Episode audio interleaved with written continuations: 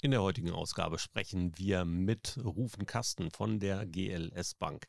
Er ist Experte für digitale Kommunikation und Social Media, aber das war er nicht immer. Er ist Quereinsteiger und hat sich seinen Weg gebahnt bis hin zum digitalen Schweizer Taschenmesser für Kommunikation. Der Social Media Schnack.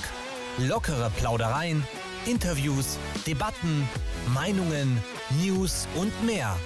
Rund um die Themen Social Media und digitale Kommunikation. Eure Gastgeber Thorsten Ising und Frank Michner. Gespannt? Alle Infos und Episoden unter www.social-media-schnack.de.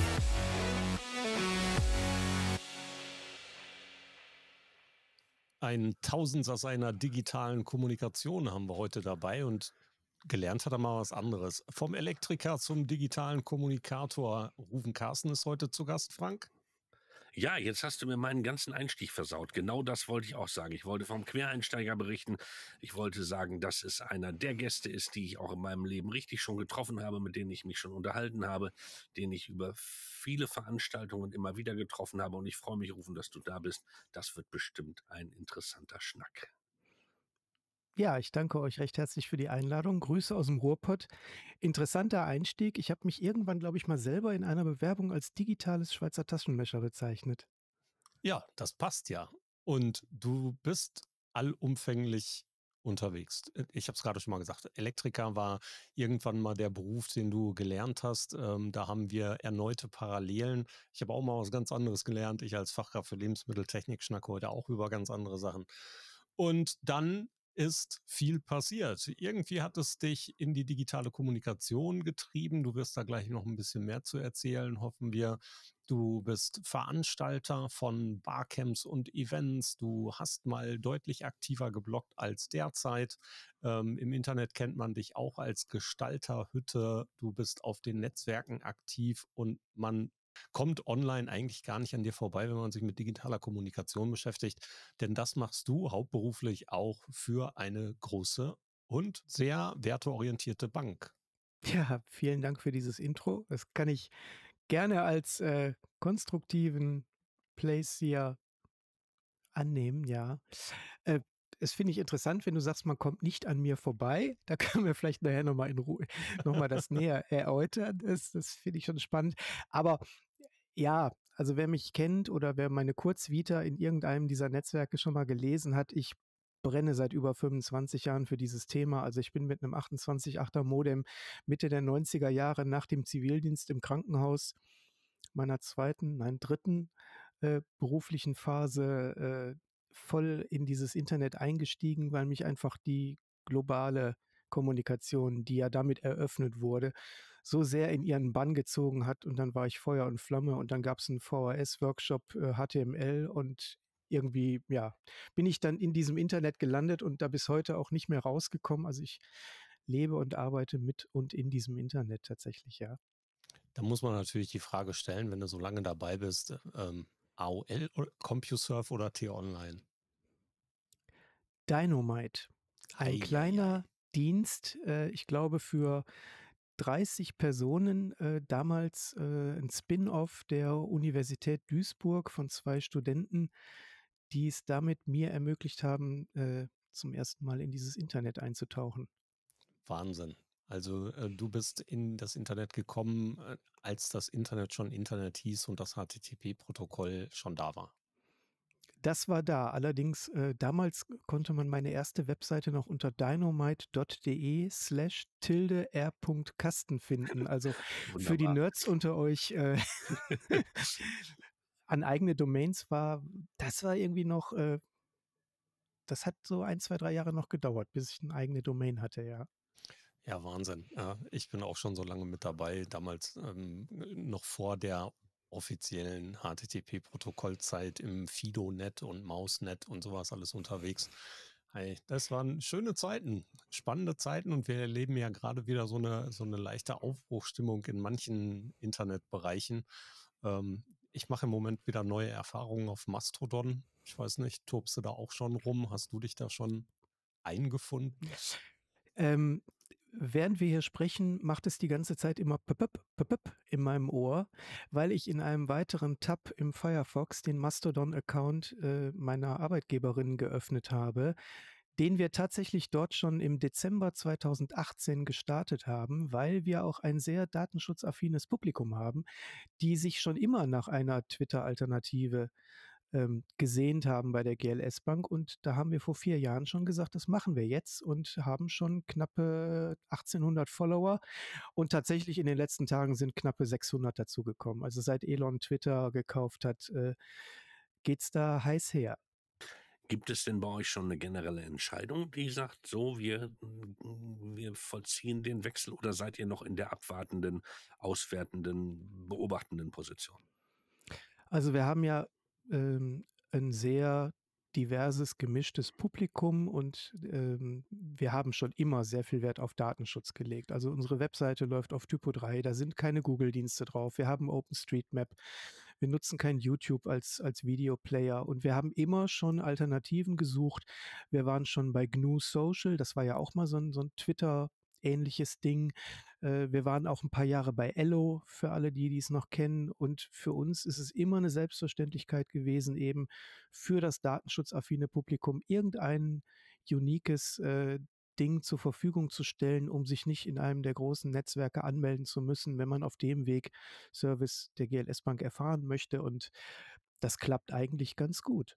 Ja, das äh, zeichnet euch als sehr werteorientierte Bank natürlich auch aus, dass ihr sehr sensibel umgeht, sowohl mit den Wünschen, äh, du sagst Publikum, äh, nennt ihr das gar nicht mehr Kunden oder? Kundinnen.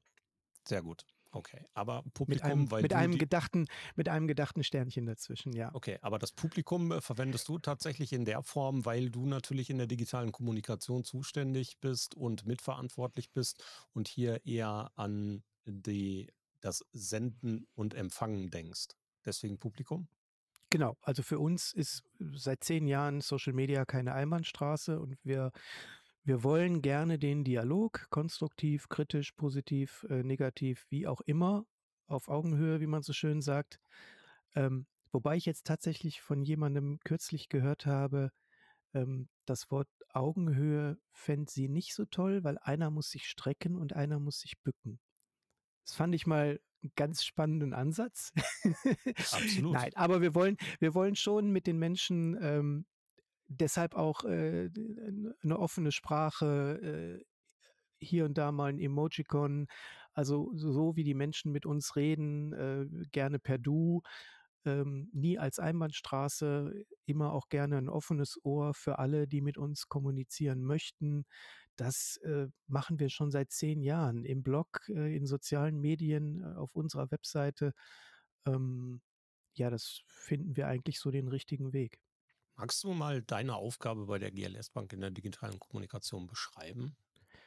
Also eingestiegen bin ich vor siebeneinhalb Jahren. Ich bin damals abgeworben worden. Ich war in einer kleinen Social-Media-Agentur in Köln ähm, hauptsächlich für das Thema Social Media und habe dann aber schnell gemerkt, dass ich mich auch um das Blog kümmern muss und das äh, Thema Newsletter damals noch ein bisschen äh, hinten anhing. Und jetzt nenne ich mich, ähm, ja, wie soll man sagen, Schweizer Taschenmesser für digitale Kommunikation in der GLS Bank und haben aber mittlerweile ähm, knapp 900 Kolleginnen im, in, in der Bank und in unserer Abteilung Kommunikation, wo wir also alle Themenbereiche abdecken, sind wir mittlerweile 20 mitarbeitende Festangestellte und haben jetzt auch eine neue Kollegin seit 1. Oktober, die vorher bei uns ein Trainee gemacht hat, mit im, im offiziellen Social Media Team und noch zwei emsige Werkstudentinnen und äh, ja, machen das ganze Thema jetzt dann im Prinzip mit, mit vier Personen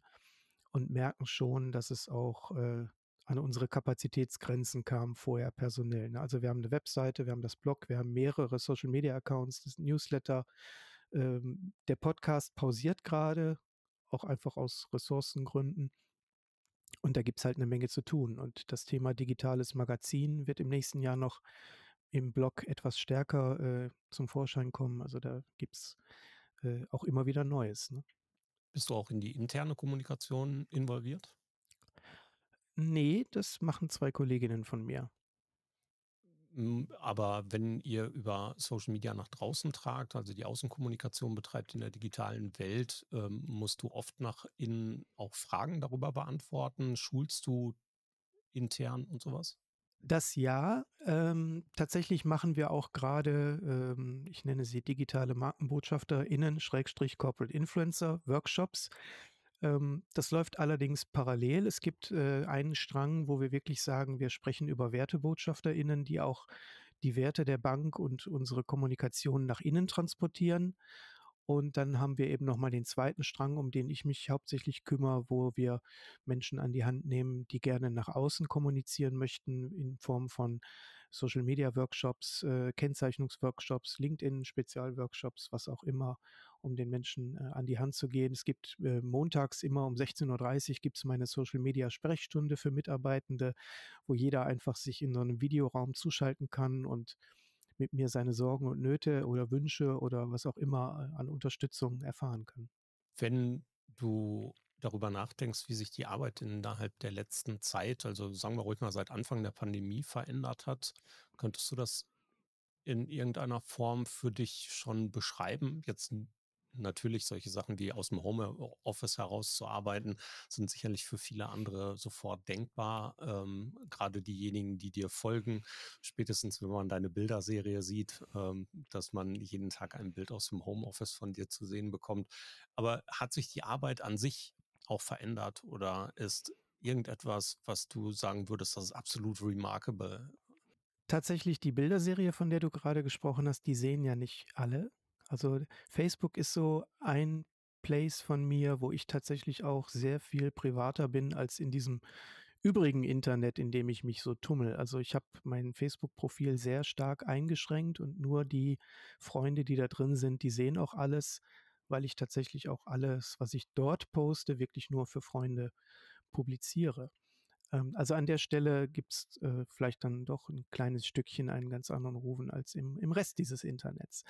Tatsächlich bin ich sehr froh über die Entscheidung, die meine Arbeitgeberin ähm, zu Beginn der Pandemie äh, sehr radikal getroffen hat, also so viele Menschen wie möglich ins Homeoffice zu schicken. Und aus den fünf Videokonferenzräumen, die wir bis dato haben, sind dann äh, Videokonferenzräume für alle Mitarbeitende geworden. Und man hat die Mitarbeitenden, die im Office bleiben wollten, dann auf das gesamte Haus verteilt, sodass Mindestabstände gewahrt werden konnten, Maskenpflicht, Tests am Morgen. Ähm, da bin ich sehr froh, dass äh, die Bank da so reagiert hat, wie sie reagiert hat. Und natürlich auch feststellt, dass das Homeoffice nicht wehtut. Im Gegenteil, dass also viele Menschen ähm, das sehr wohlwollend angenommen haben. Also ich bin vorher einen Tag schon im Homeoffice gewesen, immer und habe dann mit meiner Führungskraft jetzt vereinbart, in einer Zeit nach Corona, wann immer die auch sein wird, auch nur noch zwei oder drei Tage in der Woche dann im Office zu sein, weil ich persönlich kann mich hier zu Hause auch, obwohl wir hier zu zweit sitzen mit Noise-Canceling-Kopfhörern, tatsächlich besser äh, konzentrieren.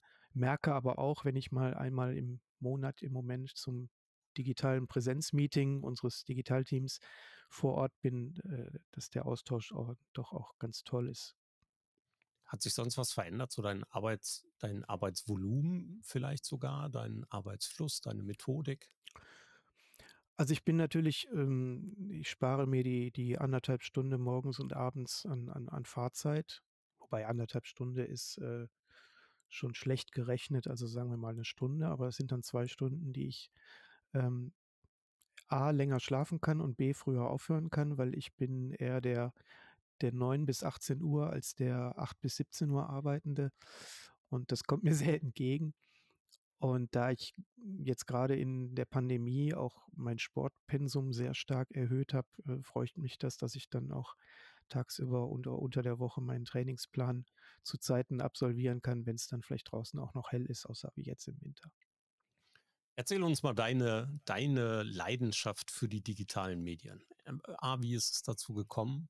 Also, ähm, wir haben es gehört, Krankenhaus einmal eingewählt, 28.8er Modem und du warst drin, danach warst du quasi nicht mehr offline. Aber was hat dich dann diesen Schritt gehen lassen in die Professionalisierung? Ne? Also, da gibt es ja große Unterschiede zwischen, das gefällt mir und daraus entwickle ich eine Leidenschaft. Bei dir ist es Leidenschaft geworden und letztlich Profession. Tatsächlich. Also, wie schon erwähnt, ich komme ja aus einem völlig anderen Bereich, Elektroniker in der Industrie. Ähm, habe dann auch ich habe letzte Tage auf LinkedIn erst was dazu geschrieben, weil, äh, es war ein sehr emotionsloses, ähm, Berufsumfeld und die die liebe Lena Rogel aus München, die hat jetzt ein ganz tolles Buch geschrieben, „Emotionen oder Mitgefühl“, ähm, also auch Emotionen zeigen auf der Arbeit und das ist das, was ich heute wirklich in der GLS-Familie auch, ähm, deutlich spüre, dass es mir damit sehr viel besser geht. Und nach dieser Ausbildung, wo dann eigentlich klar war, dass ich das nie wieder in meinem Leben machen möchte, hatte ich dann den Zivildienst angeschlossen im Krankenhaus. Hatte auch kurz überlegt, da zu bleiben, habe aber dann gemerkt, das wird ein Job, der wird mich langfristig auch irgendwie kaputt machen, weil mir das dann nicht zu emotional, aber es hätte mich ähm, an anderen Stellen aufgefressen und ich habe einen Heidenrespekt vor Pflegepersonal und Menschen, die in, in solchen Einrichtungen arbeiten. Also das, die sind äh, eigentlich, äh, die müssten viel fürstlicher bezahlt werden. Yep. Und dann kam eben der Kollege Daniel, der dann gesagt hat, irgendwie hier äh, Internet, willst du mal gucken, Alta Vista Search Machine, ihr kennt das. Und dann tat sich für mich eine Welt auf, die mich tatsächlich dann im wahrsten Sinne des Wortes in ihren Bangen, in ihre digitalen Stränge gezogen hat. Und das ging dann wirklich los über ganz banale Uni-Online-Chaträume, wo also dann Leute aus der ganzen Welt mir plötzlich geantwortet haben und das war für mich so faszinierend, ähm, dass ich dann gesagt habe, da will ich mich jetzt mal näher mit beschäftigen. Habe dann eben autodidaktisch über einen ersten Volkshochschulkurs in HTML, ich weiß nicht, wer den damals angeboten hat, also es muss auch irgendein Freak gewesen sein, ähm, die ersten Webseiten selber gebaut. Und dann äh, hat es gar nicht lang gedauert, da kam es eins zum anderen.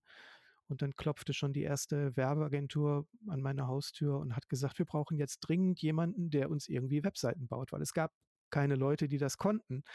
Und dann war ich ähm, durch Zufall zur richtigen Zeit am richtigen Ort und habe dann relativ zügig auch schon damals für die Messe Düsseldorf und für, für einen Mercedes-Benz-Ableger aus Esslingen, die, die, die, Lenkungssysteme gebaut haben, die ersten Webseiten und auch äh, kleine Shopsysteme damals für einen großen amerikanischen Rucksackhersteller. Also es ging dann sehr schnell. Es war so ein bisschen auch Pioniergeist noch mit drin, hat, es hat sich so richtig angefühlt und äh, wir saßen in schäbigen Kammern in Kellern und unter Dächern und haben äh, wirklich ähm, mit Klammer auf, Body, Klammer zu und weiß der Geier was losgelegt. Und aus heutiger Sicht natürlich grauenvoll. Aber die Anfänge. Sieht, ja, also ich, ich komme ja auch aus einer äh, Atari 8-Bit-Zeit äh, aus den 80er Jahren. Ne? Ich bin ja auch 74er Jahrgang und äh, bin mit Datasetten aufgewachsen. Und wenn ich jetzt heute sehe, was mein Handy alles kann, unglaublich. Ja, schon erschreckend. Ich äh, ich glaube, vorgestern auch noch erzählt. Ähm, ich habe früher schon für das C64-Magazin geschrieben. Und die Vorstellung, dass andere dann da sitzen und haben Listings abgetippt oder so, ne? Das war schon irgendwie ganz cool. Aber Pioniergeist halt. Und dann, und dann passierte irgendetwas, das sich in die Selbstständigkeit getrieben hat. Ja, tatsächlich war ich dann ähm, zur Jahrtausendwende in einer kleinen Interactive-Agentur in Düsseldorf angestellt und äh, war dann sogar irgendwann Teamleiter und hatte Menschen in meinem Team, mit denen wir zusammen damals noch mit Lingo digitale CD-ROMs, ich weiß nicht, ob sich da noch jemand dran erinnert, yep. Macromedia Director hieß das Ding, mein Gott. CDs, die man ähm, einmal gebrannt hat, in, in 20 Rechner reingesteckt hat und mit Glück auf, auf dreien lief's dann oder so, weil, also gruselige Zeiten. Ja, und die sind aber leider in dieser ersten Dotcom-Blase, die dann so zu platzen drohte, Ende 2003 sind die dann tatsächlich auch abgeschmiert. Und dann stand ich da, zu Hause saß ich in meinem Wohnzimmer und ähm, habe dann plötzlich äh, Anrufe bekommen von den Kundinnen, die ich damals mit dieser Agentur betreut habe, die völlig aufgelöst waren, gesagt haben, Herr Kasten, äh, ja, was machen wir denn nun? Wir wissen gar nicht, an wen wir uns wenden sollen. Und dann habe ich äh, 24 Stunden überlegt, bin dann damals klassisch zum Arbeitsamt, habe so eine Ich-AG gegründet und war dann Internetdienstleister, Selbstständiger. und habe das dann auch äh, ja, acht Jahre gemacht. Mega. Und genau, und in, in, in, dieser Zeit habe ich mich dann auch quasi selber so ein bisschen transformiert vom, vom reinen Webseitendienstleister hin zur digitalen Kommunikation. Ne? Also dann kam ja auch Twitter, Facebook und alles, was dazugehört und habe mich dann da drauf gestürzt, weil es eben ja noch mehr Kommunikation war, als ich eigentlich vorher über die Webseiten erreichen konnte. Und habe dann das Ganze noch so ein bisschen eben dahin gedreht und bin dann äh, aber an einen Punkt gekommen, wo ich gesagt habe, das funktioniert so mit der Selbstständigkeit alles nicht so toll, wie ich das gerne hätte. Ne, könnte ich heute auch schön in einer Fuck-Up-Night erzählen. Und ähm, habe dann auch zu meiner Frau gesagt, das ist es nicht und ich suche mir jetzt wieder einen festen Job. Und bin dann nach einer kleinen anderen Zwischenstation ähm, bei Result in Köln gelandet. Grüße gehen raus an Sabine Haas und ihr Team und habe dann da Social Media Consulting und ähnliches gemacht, bis mich dann die Bank abgeworben hat. Die ersten Schritte in den sozialen Medien, so mit Twitter und Facebook, bist du da relativ schnell in die Early Adopter Schiene gefallen, relativ frisch, als es rüberschwappte? Oder hattest du internationale Kontakte, wo du gesagt hast, wow, ich glaube, das könnte interessant werden? Ähm, boah, das, das kam alles so ein bisschen mehr oder weniger zufällig oder äh, ich hatte jemanden im Sportverein, einen, einen Developer, der dann sagte, hier, der neue heiße Scheiß aus Amerika, Twitter, musst du dir angucken. Dann hatte ich mich da angemeldet, ähm, habe dann natürlich erstmal mit dem Händel Rufen äh, gearbeitet und das dann ein paar Jahre später umgewandelt in Gestalterhütte. Deshalb ist auch diese, diese Zeitangabe äh, entspricht nicht eigentlich mein, nicht meiner wirklichen Twitter-Zeit. Und ja, bei OpenBC, äh, aka formerly known as Xing heute, äh, war ich auch schon seit, weiß ich nicht, viel, viel früher. Ähm, und dann kam alles irgendwie so dazu und ich weiß nicht, ob ihr euch noch an dieses, diese Prisma-Grafik von Brian ja, Solis erinnert. Klar, logisch. 200. Ich habe dann irgendwann mal angefangen, einfach alles auszuprobieren. Und immer wenn was Neues dazu kam, ich habe mich ne, auch so Sascha Lobo-Art äh, immer angemeldet, äh, um zu erfahren, wie funktionieren die Dinger, ähm, braucht man das, äh, keine Ahnung, also auch alles ausprobiert, äh, Vero, äh, Wein, Periscope, Meerkat, also alles eigentlich irgendwie, immer um zu wissen, wie funktioniert der ganze Scheiß oder ist es jetzt relevant unter Umständen für zukünftige KundInnen und weil ich einfach auch wissbegierig und ein Tech-Nerd und ähm, ne, also es kam immer so eins zum anderen und ich habe das alles wohlwollend aufgenommen, mir dann die Nächte auch um die Ohren gehauen, aber es hat ganz gut funktioniert. Was war denn der coolste Dienst während der ganzen Zeit, den du ausprobiert hast? Egal, ob er heute noch existiert oder nicht. Was war für dich persönlich nicht so unter dem geschäftlichen Aspekt, sondern was hat dir wirklich persönlich am besten gefallen? Also tatsächlich fand ich so die, die gute alte Twitter-Zeit, fand ich super. Ne? Ich weiß noch, abends gab es dann immer noch yep. einen Twoff am, am Twoff am Ende. Das ist eine, das ist eine gemeine Frage. Was war denn, was war denn euer, euer Lieblingstool? Also MySpace war es nicht und mein VZ auch nicht. Bei mir, ja, Twitter fand ich schon echt cool. Ich fand es richtig gut, als Periscope dazu kam. Ja, das ja. fand ich bei Twitter äh, aus meiner Sicht, für mich persönlich war das ein Game Changer leider Gottes haben das nicht alles so gesehen. Aber ich fand das ganz cool. Und aus heutiger Zeit, ja, wenn du so ein äh, Live-Video mit Twitter kombinieren könntest, again, ähm, dann wäre das mit Sicherheit ein ganz cooler Wurf. Ich weiß nicht, ob Wein das ähm, mit Kurzvideos, wenn, wenn Musk das jetzt zurückbringt, ob das der große Wurf wird. Aber ich fand Periscope und Twitter fand ich eine Spitzenkombination. Fand ich auch, weil ich glaube, dass das diesen Realtime-Journalismus vor Ort nochmal so einen richtigen Push ja. gegeben hat. Also deshalb, ich habe es auch nicht verstanden, warum sie es eingestellt haben. Weil, also so richtig geil Livestreaming über Twitter in Echtzeit ist ja seitdem auch nicht mehr reproduzierbar. Ne? Nee, nicht so richtig. Ich meine, wir machen das ja auch. Wir streamen, wenn wir unsere, unsere Montagsrunde streamen oder ähm, wenn wir auch mal den D2M-Talk oder sowas dienstags dann hauen wir den auch auf Twitter. Aber ja, es geht so, ne? Also die Vorankündigung ist äh, schon spartanisch. Die Ankündigung ist nicht da, die Reichweite ist nicht da. Das ist echt doof. Oder wenn du sagst, ich mache jetzt mal einen Insta-Stream auf, dann hast du natürlich schon in gewisser Weise immer ein gekapseltes System und Ja. Peri Periscope war so ein zumindest teiloffen. Also das, das fehlt tatsächlich. Da, da, da ist noch äh, Potenzial. Aber da bin ich auch mal interessant, gespannt, wie es weitergeht.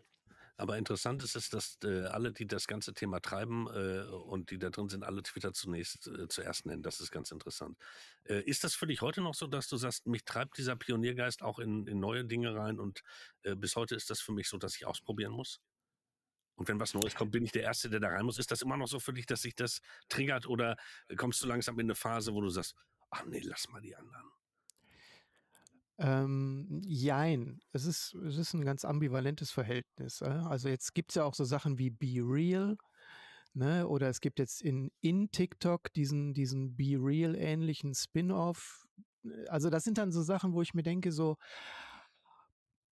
da muss ich erstmal einmal durchatmen und überlegen, ist die Systematik das dann jetzt auch heute wert, sich da richtig mit auseinanderzusetzen? Weil, also bei Be Real, also da schlägt so ein bisschen mein Konsumerherz durch, wo ich mir denke, ja, nett, aber wenn das jetzt so bei dieser Kernform, wobei Be Real ja nicht neu ist, also äh, Casey Neistat hatte vor ein paar Jahren schon mal ein ähnliches Tool. Mhm. Äh, also das, also es kommt ja auch immer wieder was, was, was es schon gab und wo ich dann denke, so ja, hatten wir schon mal, hat schon mal nicht funktioniert. Oder Ja. was, was, was für ein, für ein Drama war dieses, dieser Riesenhype um Clubhouse. Und es spricht jetzt heute keiner mehr von. Und ich habe die App zwar noch auf meinem Handy, weil ich hatte auch 1500 Follower. Ich war da auch mit Feuer und Flamme sofort dabei und habe hab dann aber zum Beispiel auch bei, bei Clubhouse gar nicht so viel Berufliches gemacht, sondern habe mich da tatsächlich auch mal so ein bisschen aufs Hobby Fahrradfahren fokussiert und habe dann so Fahrradtalks gemacht, Rennradtalks, die auch ganz gut ankamen. Aber wenn ich da heute reinschaue, ich sehe zum einen, äh, also gefühlt gar keine deutschsprachigen Sendungen mehr, wie man es genannt hat. Und äh, ich glaube, das Ding ist wirklich, das war ein kurzer Hype. Also wir haben alle diese, diese legendäre Sascha Lobo, Jule Lobo, Thomas Gottschalk-Sendung, glaube ich, gehört. Richtig? Und ja, aber dann war es das auch. Und ich gehe heute, also ich gehe, glaube ich, schon noch mit demselben Enthusiasmus an neue Tools und Apps und Plattformen heran wie früher, bin aber, glaube ich, vielleicht ein Tick schneller dann ernüchtert und sage, ja, gut, hm, brauche ich nicht. Okay. Guck mir aber, guck mir aber schon gerne alles Neue immer wieder an. Gut, wobei das natürlich dann auch mit Erfahrung zu tun hat und auch mit dem Gegenspielen, wie können wir es einsetzen und gebrauchen. Aber äh, für mich ist immer wieder faszinierend in dieser, dieser Blase, dass nach wie vor äh, alle sofort reinströmen und sagen, lass uns ausprobieren, lass uns gucken. Hast du schon ausprobiert? Hast du schon mal gemacht? Und äh, klar, die Bewertung ist anders, aber der, das ist dann nach wie vor, der Pioniergeist treibt dich immer noch. Ja, schon, auf jeden Fall. Also, Also der wird, der wird auch nicht, der wird auch nicht weggehen. Dazu bin ich zu, zu spielerisch auch unterwegs in diesem Internet. Ne? Ja, und wir müssen ja auch. Ne? Ich meine, es ist ja nicht so, dass die neuen Dinge unbewertet bleiben dürfen, wenn wir sie für uns oder unsere ArbeitgeberInnen einsetzen müssen. Oder Kundinnen natürlich. Natürlich. Genauso, ne? Es wird, es wird zweifelsohne irgendwann einer kommen, hey, Carsten, hier dieses Ding da, dieses neue Dings da, brauchen wir das jetzt? Müssen wir das jetzt haben? Ja, nein, vielleicht. Äh, kreuzen Sie an.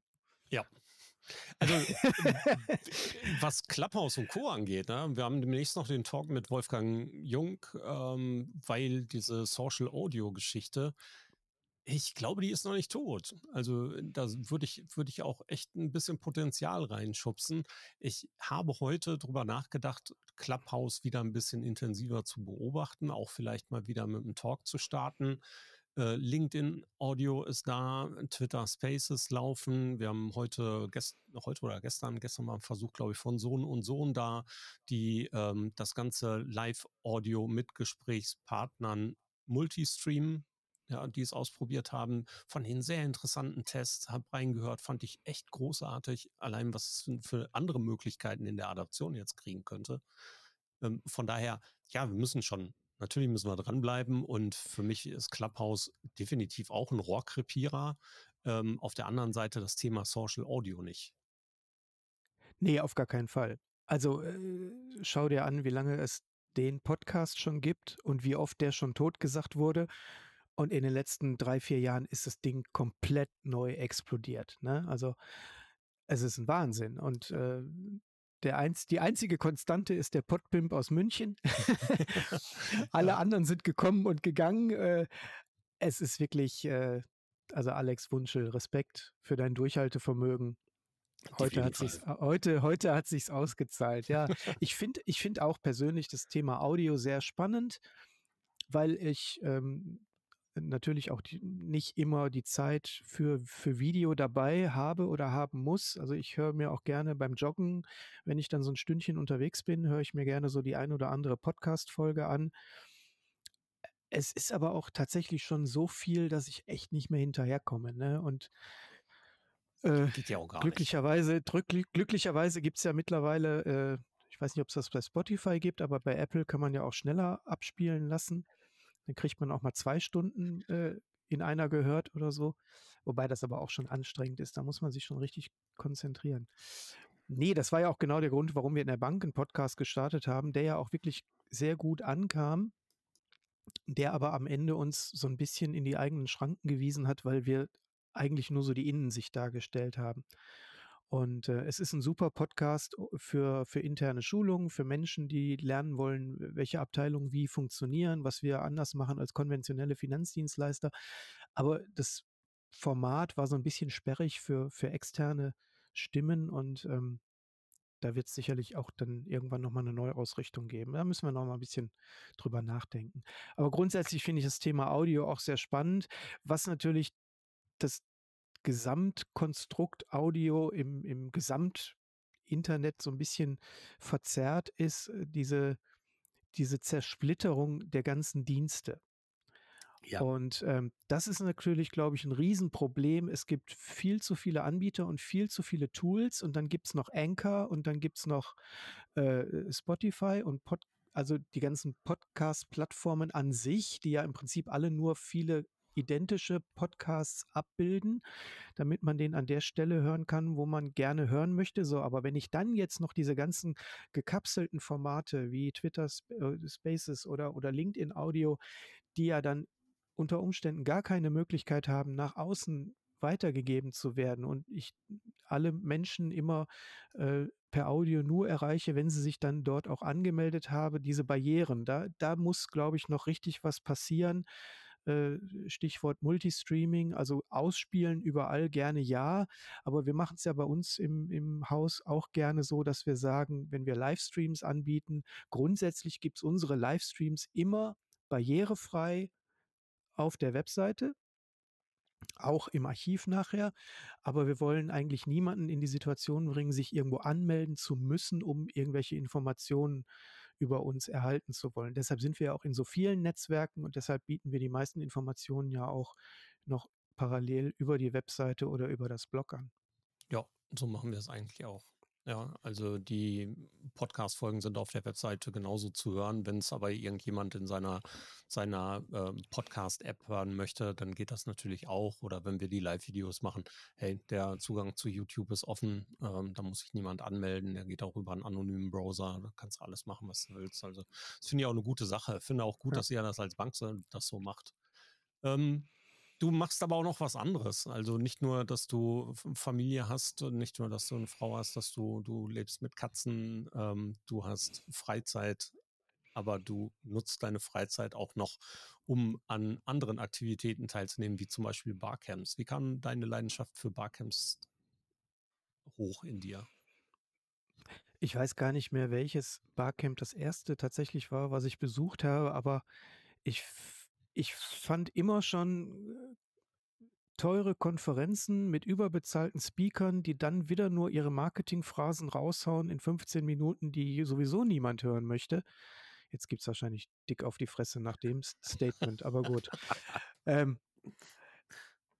fand ich eigentlich niederschwellige Weiterbildungs-, Austauschangebote, jetzt kommt auch wieder dieses blöde Wort auf Augenhöhe, ähm, für mich deutlich charmanter und angenehmer als vielleicht den ein oder anderen Kongressbesuch, wobei ich auch schon auf der Bühne der Typo 3 Konferenz stand und bei der CeBIT Vorträge gehalten habe, was aber alles gar nicht dramatisch ist. Ich finde es halt schön, wenn, wenn Leute die Möglichkeit haben, für 20 Euro zu einer Veranstaltung hingehen zu können und voneinander lernen zu können.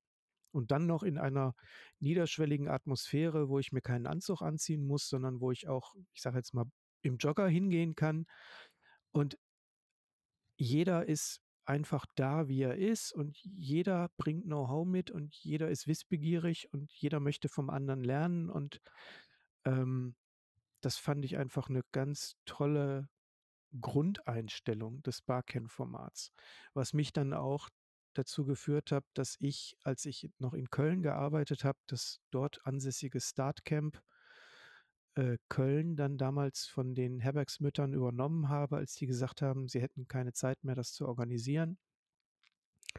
Und darüber hinaus haben wir dann das Format auch noch ins Ruhrgebiet gebracht. Also der Initiator war ja damals Frank Tendler, der hat es an verschiedenen Stellen in, in Süddeutschland und in der Schweiz gemacht und die Herbergsmütter eben in Köln. Und dann fehlte es natürlich auch noch im Ruhrgebiet und dann kam das ähm, Dortmunder Museum mit dem das Dortmunder U und die hatten gesagt, wir hätten da Bock drauf, euch auch die Location anzubieten und dann haben wir das Barcamp Ruhr auch quasi in der Geburtsstätte als Barcamp für Social Media schwerpunktmäßig für Kunst und Kultur dort etablieren können, was eigentlich eine sehr schöne Veranstaltung war.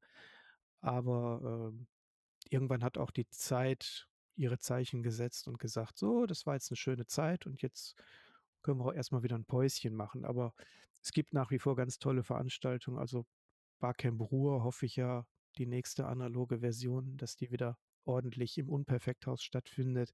Das Community Manager Barcamp in Berlin, ganz großes Kino, also wirklich Leute aus dem, aus dem Mittelstand, aus, aus, aus Großunternehmen, die äh, alle wirklich ja, die Tipps und Tricks äh, auf den Tisch legen, die es braucht und das dann wirklich in einem, in einem Umfeld, wo man richtig Bock drauf hat. Ne? Und das finde so ich das, das Schöne an Barcamps. Ja, wir waren dieses Jahr auch wieder beim Community Camp. Ähm, war gut, keine Frage. Ist auch eines der wichtigen, guten Camps, wo ich immer versuche, da zu sein. Was ist die letzte Veranstaltung? Bist du während der Pandemie auf solche Veranstaltungen gegangen? Veranstaltungen während der Pandemie tatsächlich habe ich komplett gemieden. Also ich sag's dir, wie es ist. Ich habe am Anfang riesen Schiss gehabt vor diesem Kackvirus. Bin jetzt auch froh, äh, mehrfach geimpft zu sein, bin aber trotzdem noch sehr vorsichtig. Ähm, hatte so ein Schlüsselerlebnis in diesem Jahr. Wir waren im Juni auf einem Konzert in Köln im, im Palladium. Ich glaube, da gehen 3000 Leute rein oder so. Und meine Frau und ich, wir waren die einzigen mit Maske. Und da habe ich gesagt, oh nee, das ist irgendwie noch nicht so das Richtige für mich. Und ähm, jetzt bin ich so langsam an dem Punkt, wo ich sage, jetzt, also ich wäre auch zur Republika gegangen, weil die ja ähm, sehr viel draußen auch stattgefunden hat. Ähm, da hat dann leider äh, das Leben so ein bisschen quer geschossen und ich konnte dann eben nicht zur Republika fahren, aber ich freue mich auf 2023, habe da schon ein Ticket. Und ähm, also ich gehe jetzt so nach und nach wieder auf kleine Veranstaltungen. Wir waren auch im Sommer auf einem Festival draußen. Aber so ganz kleine Sachen, da bin ich also immer noch ein bisschen vorsichtig. Aber ich freue mich natürlich, wenn es jetzt auch wieder losgeht. Ja, also die Vorsicht kann ich nachvollziehen. Ich war auf ein paar anderen Veranstaltungen durchaus auch. Republika war das erste richtig große, wo ich wieder war. Und ähm, dann gab es natürlich noch Barcamp, ja, wo wir ein bisschen rumgeturnt sind. Und dann gab es Community Camp, aber alles mit, mit der notwendigen Vorsicht. Das finde ich auch. Ne? Also so viele Veranstaltungen wie sonst habe ich auch nicht besucht. Äh, ich glaube auch, dass sich das bei mir in Zukunft auch weiterhin so verhalten wird. Das, ich finde auch, es muss gar nicht mehr so sein, dass ich für jeden Mist quer durch die Republik fahre, äh, gerade wenn es die digitale Alternative dazu gibt. Auf der anderen Seite tut es natürlich auch gut, mal wieder Menschen in Natura zu sehen. Und das war das, was an der Republika so richtig, richtig gut war.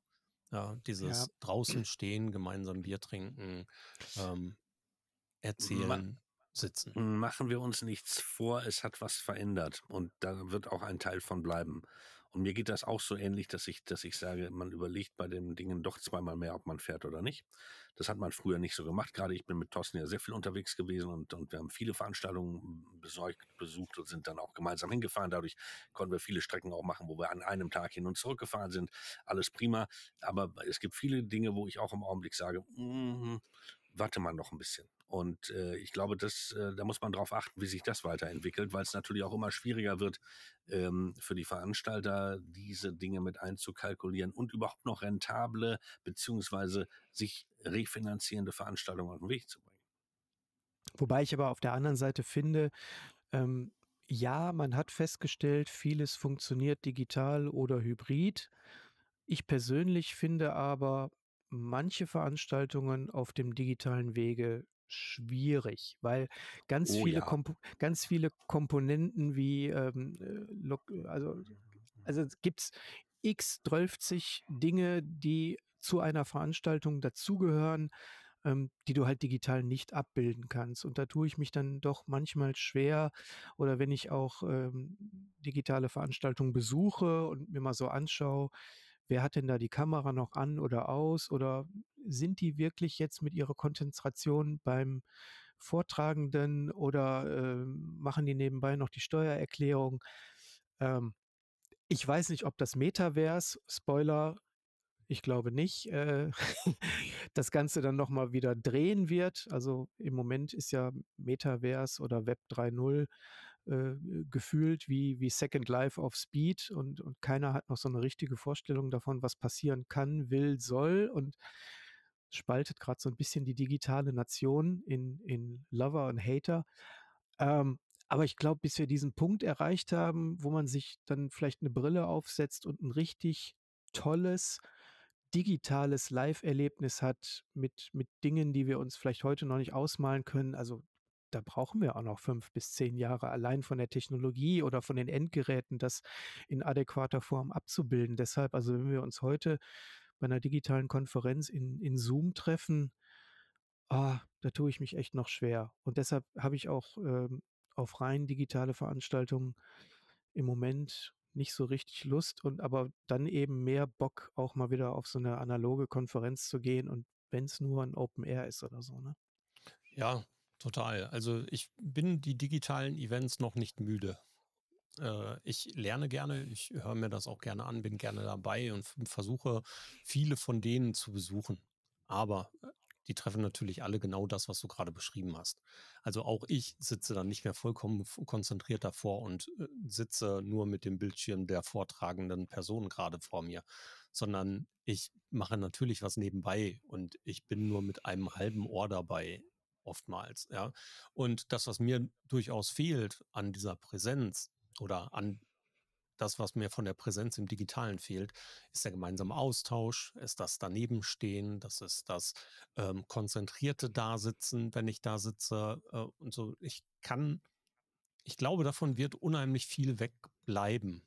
Ja, viele Veranstalter, die sich heute nicht trauen, eine normale Präsenzveranstaltung zu machen, weil sie unkalkulierbar geworden ist in vielerlei Hinsicht. Kommen Teilnehmende, kommen Teilnehmende nicht? Sind die bereit, die alten Preise zu bezahlen oder auch nicht? Ähm, die Vortragenden kommen dann unter Umständen auch nicht zu den Konditionen wie früher. Die brauchen auch eine andere Absicherung. Die Veranstaltungsorte brauchen eine andere Absicherung und sowas alles. Auf der anderen Seite ist im Digitalen so viel auch dadurch kaputt gegangen, durch die digitalen Events. Die Preise, ja, du veranstalte doch heute mal eine kostenpflichtige Online-Konferenz. Da ist ja kaum jemand bereit, einen vernünftigen Kurs so zu bezahlen, dass die vortragenden Personen auch ordentlich bezahlt werden können. Und du siehst natürlich auf der auf der anderen Seite, also wir machen ja auch wir haben 7 Filialen in Deutschland und wir haben mitunter im Jahr knapp 300 Veranstaltungen für KundInnen und Interessierte gemacht in analoger Form. Das muss man sich mal vorstellen. Und das ist natürlich auch alles heute überwiegend hybrid oder digital. Und was wir natürlich feststellen, ist, dass sich auch unheimlich viele Leute anmelden und dann nachher nicht mal 50 Ja, Prozent erscheinen. ja, Gerade bei kostenfreien Veranstaltungen. Und selbst die, die No-Show-Rates bei 20, 30 Euro Veranstaltungen ist ja so immens angestiegen. Frage ich mich auch, warum die Leute sich dann überhaupt anmelden, wenn sie dann am Ende doch nicht kommen. Ne?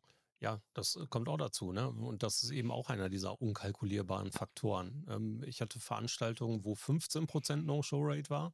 Ich hatte aber letztens auch eine Veranstaltung, da waren es 80 Ja, nur weil das Wetter geil war.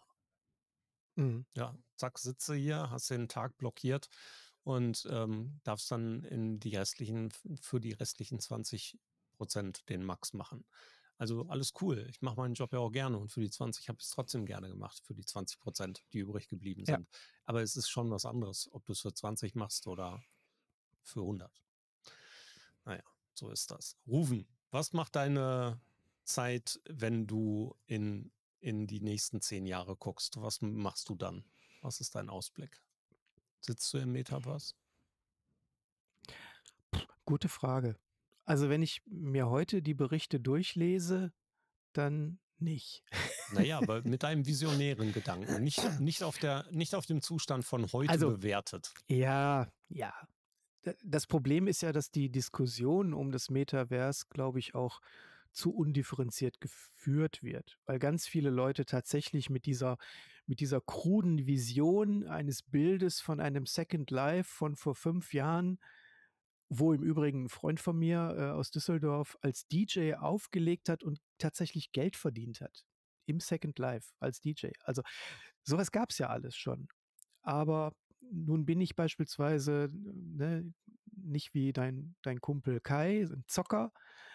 Ähm, den Podcast kann ich übrigens auch sehr empfehlen. Ähm, Danke. Und ich tue mich auch als Brillenträger damit schwer, zusätzliche Devices aufzuziehen. Ich meine, ihr beide seid auch Brillenträger. Ich habe äh, eine Google Glass vor fünf oder sieben Jahren schon mal bei einem Barcamp, ne, auch da wieder die Anknüpfung, auch auf einem Barcamp einfach mal tolle Dinge ausprobieren zu können aufgehabt ähm, oder eine, diese, diese Snapchat-Brille hat mir Thomas Schwenke auf der C-Brit mal auf die Nase gesetzt. Ich habe grundsätzlich erstmal ein Problem damit, wenn ich Dinge auf- oder anziehen muss. Also so eine Oculus oder wie das ganze Zeug heißt. Da, da kriege ich schon, da habe ich, da denke ich mir schon, ich habe keinen Bock, den ganzen Tag mit so einer Kackbrille irgendwie vorm, ja, du sitzt ja dann nicht mehr vorm Rechner, sondern du sitzt ja eigentlich nur noch am Schreibtisch und hast dieses Device auf dem Kopf. Und da überlege ich mir dann, was macht das auch vielleicht gesundheitlich mit dir? Kriegst du Kopfschmerzen? Also diese ganzen Dinge, die erstmal so die Hürde sind dem Device gegenüber. Völlig unabhängig davon, was es mir bereitstellt. Und dann versuche ich mich in Anwendungen reinzuversetzen und da abzuwägen, kann das eine Zukunft sein oder nicht. Also ich glaube, dass Bildung, äh, sich Dinge anschauen, wo ich nicht hinreisen muss, äh, Fachkräfte ersetzen an Ort und Stelle, wo sie vielleicht erst weite Anreise hätten. Ähm, ich glaube also, es gibt sicherlich eine ganze Menge Szenarien, die ein Metaverse in einer akzeptablen Form mit einem guten Device, das dem Menschen nutzt und dient, schon einen Stellenwert geben, wo man sagen kann, also es wird Dinge geben in einem Metaverse in fünf bis zehn Jahren, die durchaus relevant sind. Aber um Gottes Willen, ich habe keinen Bock, acht Stunden am Tag mich in irgendeiner Scheinwelt zu bewegen. Nur weil irgendein durchgeknallter Kalifornier sagt, das ist jetzt die Zukunft. Ne, also ich, ich, äh, ich möchte nach wie vor äh, draußen Fahrrad fahren, joggen, mich in der Natur bewegen und nicht auf der grünen Wiese in irgendeinem Display. Also um Gottes Willen, wo soll das, das, hinführen? Also es gibt ja schon, ne, erinnert, erinnert ihr euch an, an die 70er Jahre Filme Westworld oder, oder Future ja. World mit Jules Brenner ne, ja, als schießwütigen Roboter? Also auf so eine Zukunft habe ich keinen Bock, ganz ehrlich. Ich mag das Internet mit all seinen Stilblüten, aber acht Stunden am Tag in so mit so einem fucking Device auf der Nase, nee, habe ich keinen Bock. Sage ich aber euch ganz das, ehrlich. Also das, was ich in dieser Diskussion, das nehme ich, nehme ich genauso wahr. Und du bist einer dieser, äh, die, derjenigen, die eben genau diese Definition des Metaverse mit der Brille für sich sehen, mit einem Device, was aufgesetzt wird. Warum denkt eigentlich niemand, und ernst gemeinte Frage, an eine mögliche Metaverse-Option, die eher in Richtung Holodeck geht. Also die kein, kein aufsetzbares völlig, Device völlig, hat. Genau, genau. Ja? Guter Punkt, aber völlig andere Sichtweise, gebe ich dir völlig recht. Ähm, wenn wir über Hologramme sprechen und ähm, äh, was weiß ich, Bedienelemente aller Minority Report oder hast du nicht gesehen, dann kommen wir natürlich in, auch in eine ganz andere Herangehensweise. Ne? Aber so wie ich mir das heute, ne, kommt der Mark Zuckerberg und sagt, dann setzt du dir die Brille auf und hast Spaß, da hätte ich keinen Bock drauf. Da bin Wenn ich ich mich dir. tatsächlich, wenn ich mich tatsächlich in einem sehr ausgeklügelten holographischen Umfeld bewegen könnte, was tatsächlich einem Holodeck wie Enterprise so, denn es muss ja dann aber auch nicht nur audiovisuell, sondern auch haptisch das Ganze abbilden können. Und wenn wir an dem Punkt sind, technisch, dass sich eine, eine, eine 3D-Wiese anfühlt wie eine echte Wiese, dann können wir nochmal drüber reden. Ja, Aber alles aber, das. aber auch das muss ja ne? nicht das Maximum sein. Es könnte ja auch, also wenn wir diese ganzen Abstraktionen und die Möglichkeiten nehmen, ja, dann müssen wir auch diese kleinere nochmal nehmen. Was ist denn mit Tony Stark und seiner Entwicklungsmaschinerie bei, bei Iron Man?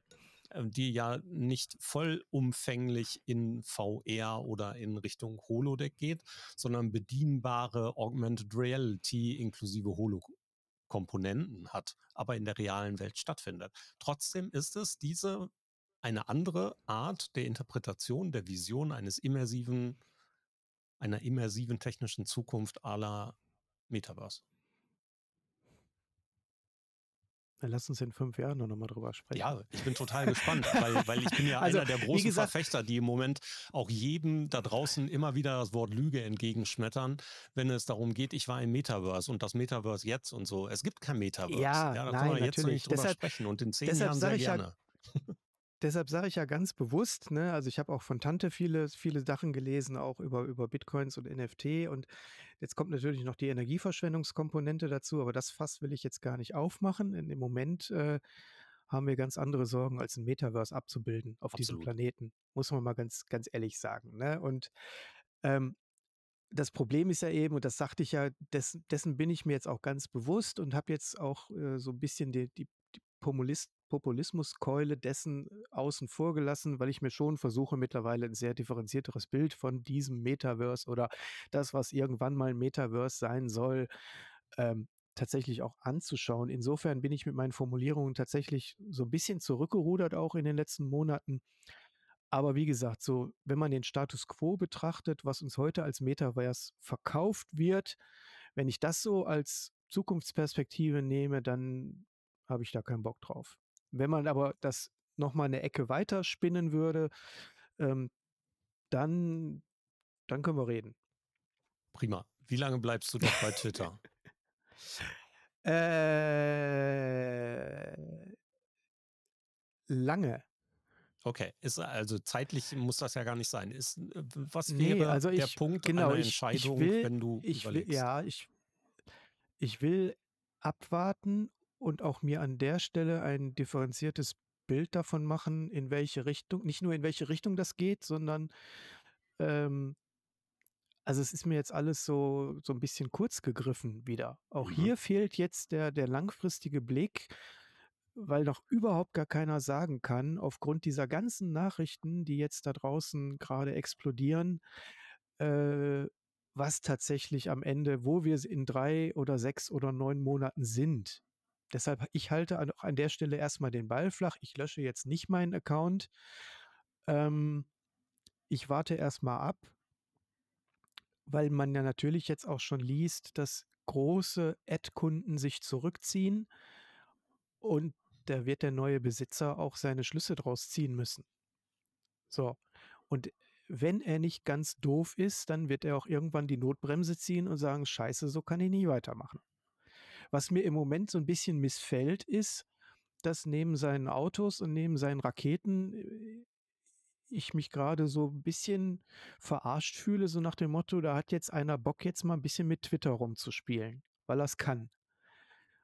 Ohne Rücksicht auf Verluste. Und ähm, das finde ich halt ganz schräg an der Sache. Und da erwarte ich natürlich eigentlich von PolitikerInnen äh, global regulatorische Mittel und Wege zu finden, dass solche Dinge in Zukunft fucking nicht nochmal passieren. Also es geht nicht. Also, Also wo ich, kommen wir da hin? Wenn demnächst irgendwie zehn Leute, die zehn reichsten Leute auf der Welt, alles aufkaufen, was nicht nied- und nagelfest ist und dann über, über die globale Dinge bestimmen können. Ne? Also es ganz schräges Thema, voll. ganz schräge Vision, aber ich, ne, Sascha Pallenberg ist ja, glaube ich, auch schon weg, hat ja Ja, vorgestern oder so gesagt, so tschüss, letzter Tweet und weg bin ich. Aber ich kann es verstehen, aber ich persönlich, ich gucke jetzt erstmal noch, wie sich das entwickelt. Und wenn es in eine ganz schräge Richtung geht, dann kann ich mich immer noch abmelden. Und wenn's, wenn er tatsächlich die Kurve kriegt, dann muss ich auch nicht weg gewesen sein. Ja, sehe ich genauso. Also ich bin auch noch verhalten. Ich gucke und warte erstmal ab, was da tatsächlich passiert. Niemand, auch Elon Musk als reichster Mann der Welt, ähm, investiert so viel Geld, um nur zu spielen. Er muss ja irgendeinen Zweck haben. Er will ein Ziel haben. Das ist nur dieser Kommunikationskanal und die Kommunikationsmacht ist, die er mit Twitter in den Händen, Händen hält. Das glaube ich noch nicht mehr. Also er wird sich auch wirtschaftlich irgendwelche Gedanken dahinter gemacht haben. Ähm, und er ist mit Sicherheit niemand, der, der so viel Risiko eingehen würde. Ähm, da, da bin ich noch nicht bei. Also Also, also nach dem, nach dem, was ich über ihn und ich will ihm nicht zu nahe treten, ich will nicht sagen, er hat einen an der Klatsche, aber doch, kannst du ruhig sagen. es, Also da bin ich bei. ten, es tendiert ja schon in die Richtung. Ähm, doch würde ich ihm tatsächlich unterstellen, dass es sein neues Spielzeug ist. Ich habe zwar jetzt auch gelesen, er hätte wohl irgendwo in der Schublade noch eine künstliche Intelligenz, die er vielleicht auf Basis dessen weiterentwickeln will, oder er will das ganze Ding noch dezentral äh, Open Source mäßig ausbauen. Aber am Ende, klar, sprechen wir auch über, über Daten aller NutzerInnen äh, auf Twitter. Äh, Ja, aber lass uns mal abwarten. Ja, das Also wenn, also wenn, auch. Genau. wenn der, Also, wenn der, wenn der Aktienkurs jetzt in, in, in den Keller geht, dann werden ihm ja auch die Shareholder unter Umständen auf die Füße treten und sagen, pass mal auf, Elon, äh, so nicht.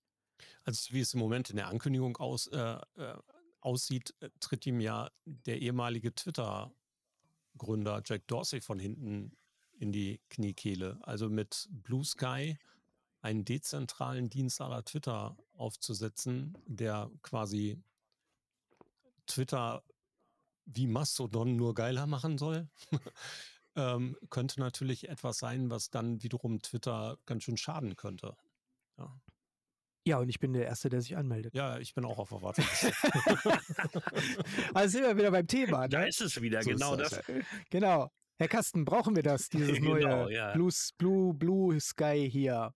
Aber es Ja, beruhigt na. mich, es beruhigt mich sehr, äh, dass, äh, dass du sagst, abwarten, weil wir können uns nicht einfach irgendwo einfach überall verdrücken, nur weil irgendeine Voraussetzung im Augenblick nicht zu passen scheint. Das finde ich einen sehr guten Ansatz. Punkt. Das ist ja auch genau der Punkt. Ähm, wir hatten ja, ich weiß nicht, ob ihr euch erinnert, ähm, vor drei Jahren eskalierte ja dieser Fake Cambridge Analytica, Ja. Mhm. dieses Ding, was ja bis heute nicht nachgewiesen ist. Und da wurden ja auch die Unkenlaufe, die Unkenrufe laut, ähm, wir müssen jetzt alle Facebook verlassen, weil Facebook so scheiße ist. Ja, und WhatsApp gehen wir auch live Hat, weg. hat, hat übrigens ähm, äh, sehr geile Podcast-Folge, Feel the News von den, von den Lobos. Äh, ist Social Media das neue Heroin? Kann ich nur empfehlen. Und da hat Sascha eben auch so ein paar wichtige Worte dazu gesagt, dass es nicht immer das Netzwerk ist, dass es natürlich auch die Menschen sind, die sich darin bewegen. Ja, dass es Regulatorien braucht, um bestimmte Dinge wie Pornografie oder Rechtsradikalität oder ähnliches oder, oder äh, Pädophilität herauszufiltern und, und wie man das macht, ist natürlich auch schwierig. Also ich muss niemandem in Manila acht Stunden am Tag zutrauen, sich so eine Scheiße reinzuziehen, um die für uns hier in Europa rauszufiltern, damit wir die Kacke nicht sehen.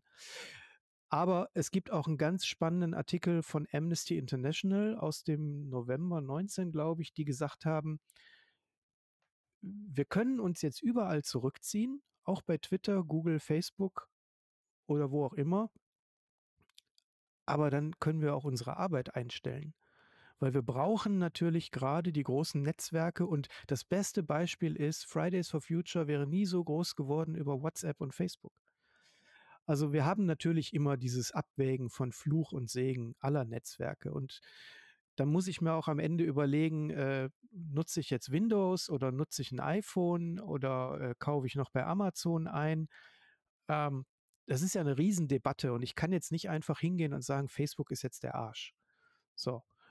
Und äh, also es haben sich ja auch an der Stelle eben, und da komme ich jetzt nochmal auf den Punkt, zurückziehen aus den Netzwerken. Ich kann ja ein Netzwerk nicht verändern, wenn ich da einfach nur rausgehe Genau. und nach mir die Sinnflut, sondern ich glaube, es ist für mich der richtigere Ansatz, aktiv in einem Netzwerk dafür zu sorgen, dass es sich zu einem besseren wendet. So und ist das. Äh, hört sich jetzt schon so ein bisschen an wie das Wort zum Sonntag, ne? Ja, das Freitag. passt auch relativ gut zum Schluss, aber leider kommt Frank noch mal zwischendurch zu Wort und du darfst auch noch was sagen und ich dann auch noch. Also, auch wenn es schon ein gutes Schlusswort war. In unserem Podcast ist es die gute alte Tradition, dass Frank das vorvorletzte Wort hatte und du dann das vorletzte. Und damit gebe ich den Stab an Frank. Wunderbar. Äh, Es war mir eine Freude, es ist wunderbar gewesen, mit dir zu sprechen. Wir haben viele Ansätze gehabt.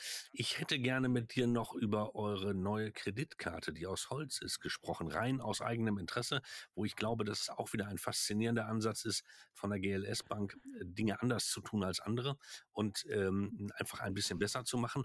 Äh, aber da kommen wir beim nächsten Mal dazu. Herzlichen Dank, dass du da warst. Es war klasse und ich freue mich aufs nächste Mal. Es hat mich auch sehr gefreut, bei euch zu sein und äh, ja, ist eigentlich schade, dass die Zeit so schnell vergangen ist. Dann machen wir doch demnächst mal einen Clubhouse Live-Talk raus, wenn wir alle noch Spaß Ich haben. bin weiter zu allem bereit. Ja, dann lassen wir uns das bei Gelegenheit einfach mal planen. Äh, Für euch da draußen, wenn ihr Lust habt zuzuhören und darüber informiert zu werden, folgt uns gerne auf den Kanälen, aber ihr könnt es natürlich auch hören und sehen auf www.social-media-schnack.de. Denkt dran, wir haben montags morgens mal um 7.30 Uhr den Frühtalk zum Wochenstart, montags morgens live fast überall, wo ihr uns sehen könnt. Also, wenn ihr Lust habt, dabei zu sein, bleibt dran. Bis dahin, macht's gut und tschüss.